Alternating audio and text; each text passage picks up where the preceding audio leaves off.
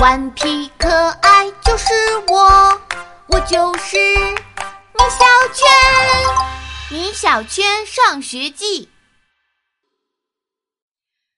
头脑风暴大赛，五月十九日，星期二。吃早餐的时候，我问老爸：“三个小孩吃三盒饼干需要三分钟，那九十个小孩吃九十盒饼干呢？”老爸马上抢答道：“九十分钟。”哈哈，真是笨老爸！怎么会是九十分钟呢？明明还是三分钟嘛！因为还是每人吃一盒呀。我又问：“桌子上有十根蜡烛。”被风吹灭了三根，最后还剩几根蜡烛？老爸说：“嗯，这个我知道，七根。”错，三根，因为没有被风吹灭的蜡烛最后都烧光了。我接着提问：“猴子最讨厌什么？”老爸挠着头说：“嗯，应该是老虎或者狮子吧？”不对，是平行线。因为平行线永远没相交。我问这些脑筋急转弯问题，是因为魏老师要在班级举行一场头脑风暴大赛。谁在大赛中答对的问题最多，谁就是班里最聪明的小孩。有谁不想当聪明的小孩呢？所以大家都格外的努力，拼命的看各种开动脑筋的书。今天下午最后一节课不上课，魏老师宣布这节课举行头脑风暴大赛。大赛之前，我发现了一件事：我的同桌李黎的头脑真的很聪明，因为我把我看到的最难的脑筋急转弯的问题都拿出来考他，他居然都答对了。看来这一次他又要出风头了，真是的。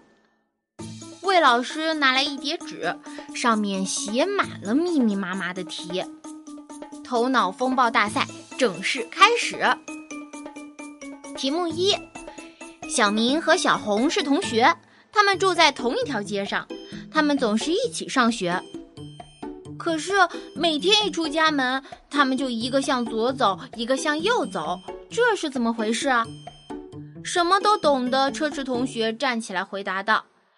因为学校在小明和小红的家中间。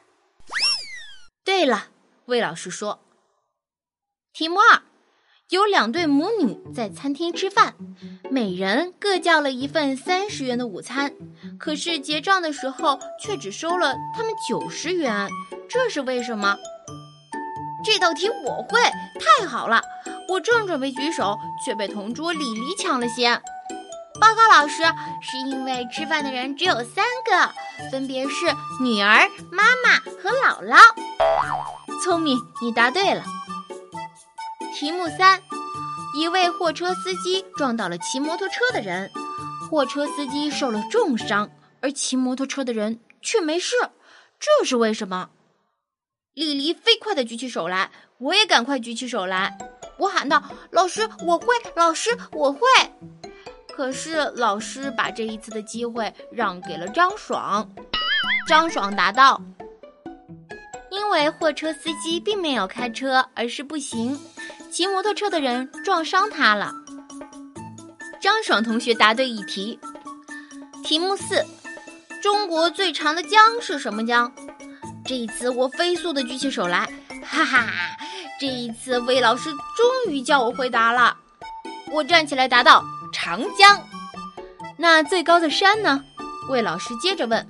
我不假思索的回答：高山。全班同学都笑得差点背过气去。